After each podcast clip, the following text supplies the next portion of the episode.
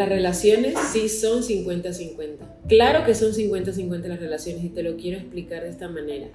No es que es una verdad así, tal cual, como, ay, yo me voy a levantar y voy a darte hoy mi 50% en la relación. No, esto lo que significa que cada quien tiene algo que dar en la relación de pareja.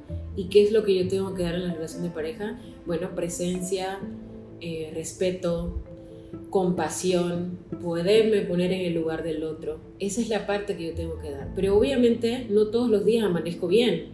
No siempre voy a dar lo mismo pero lo que sí siempre tengo que estar es trabajando en la relación.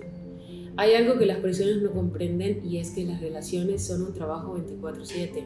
No hay que dejarlas a un lado, no hay que distraernos. Es un trabajo 24/7 que requiere esfuerzo, requiere cercanía, requiere muchas cosas por, por parte de cada integrante de la pareja. Pero hay un dato que es sumamente importante Claro que no va a ser perfecto, claro que van a surgir problemas, pero tiene que fluir.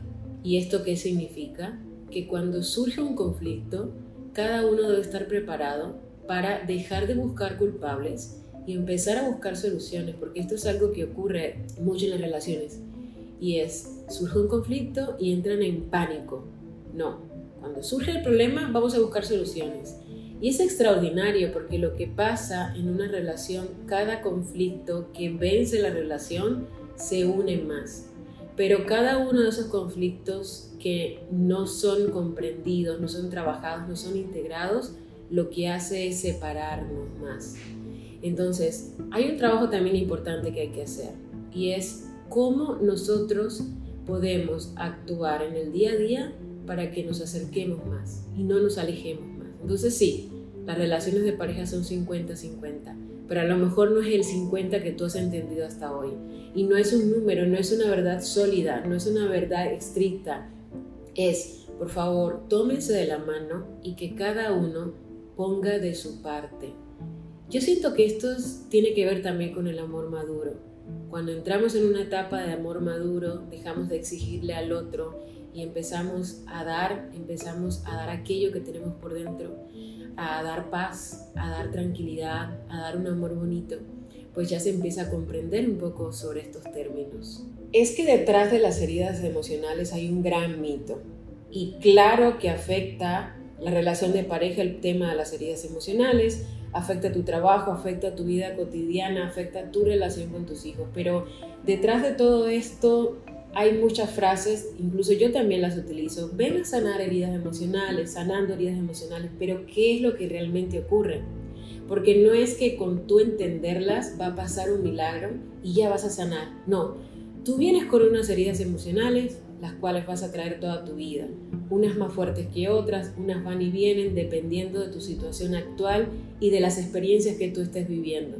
Pero la realidad que lo que ocurre con las heridas emocionales es que aprendemos a vivir con ellas, aprendemos a dejar de reaccionar desde nuestras heridas emocionales, porque todas nuestras reacciones desproporcionadas, el miedo al abandono, el miedo a ser juzgado, el miedo a la crítica, el hacernos pequeño, el siempre estar como pendiente con las armas afuera, saber cómo reaccionar, tiene que ver con las heridas emocionales. Entonces, ¿qué es lo que se hace en un trabajo realmente de este tipo? Primero es observarlas, entenderlas y yo le agrego la palabra abrazar. Porque si nosotros podemos estar presentes amando y entendiendo eso que hay, el conflicto baja yo lo puedo empezar a sentir aquí, lo puedo empezar a sentir aquí, lo puedo empezar a sentir con todo mi ser, pero dejo de reaccionar desde esa herida.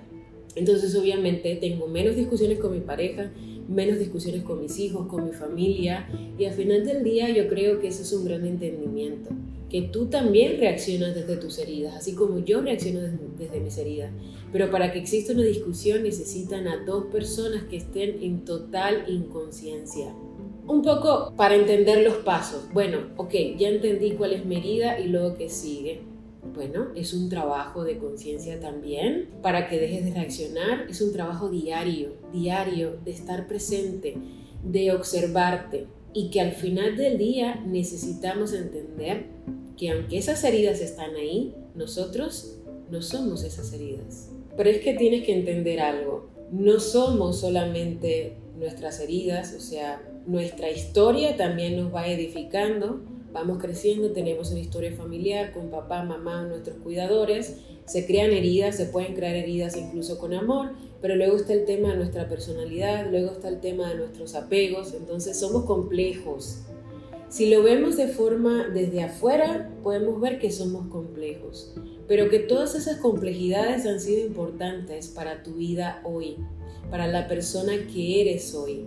Si empezamos a hacer un, trabajo evolutivo, un trabajo de reconocimiento, un trabajo para que podamos dejar de identificarnos con las formas, con nuestras emociones, con nuestras actitudes. Obviamente lo que ocurre es que puedes estar más en paz porque dejas de reaccionar por un tema de otra persona. Quiero que tú reflexiones en esto. ¿Cuántas veces te enojas por una actitud de alguien más? Y eso no está, no está en tu control. Claro, reaccionas desde tus heridas, de tu personalidad, pero realmente eso no está en tu control. ¿Qué está en tu control? ¿Cómo reaccionas? Y, y si reaccionas igual todos los días y te estás viendo, ¿qué tienes que hacer? parar, aprender a ponerte límites, a ponerle límites a los demás. Obviamente quiero llegar al punto en el que se entienda que sí, no es algo que se logra de la noche a la mañana, pero ya es un gran paso el hecho de que tú puedas observarte, que puedas parar, que puedas respirar, que dejes de mortificarte, de sentirte mal por cómo están actuando las demás personas por lo que dicen los demás, por cómo hacen los demás.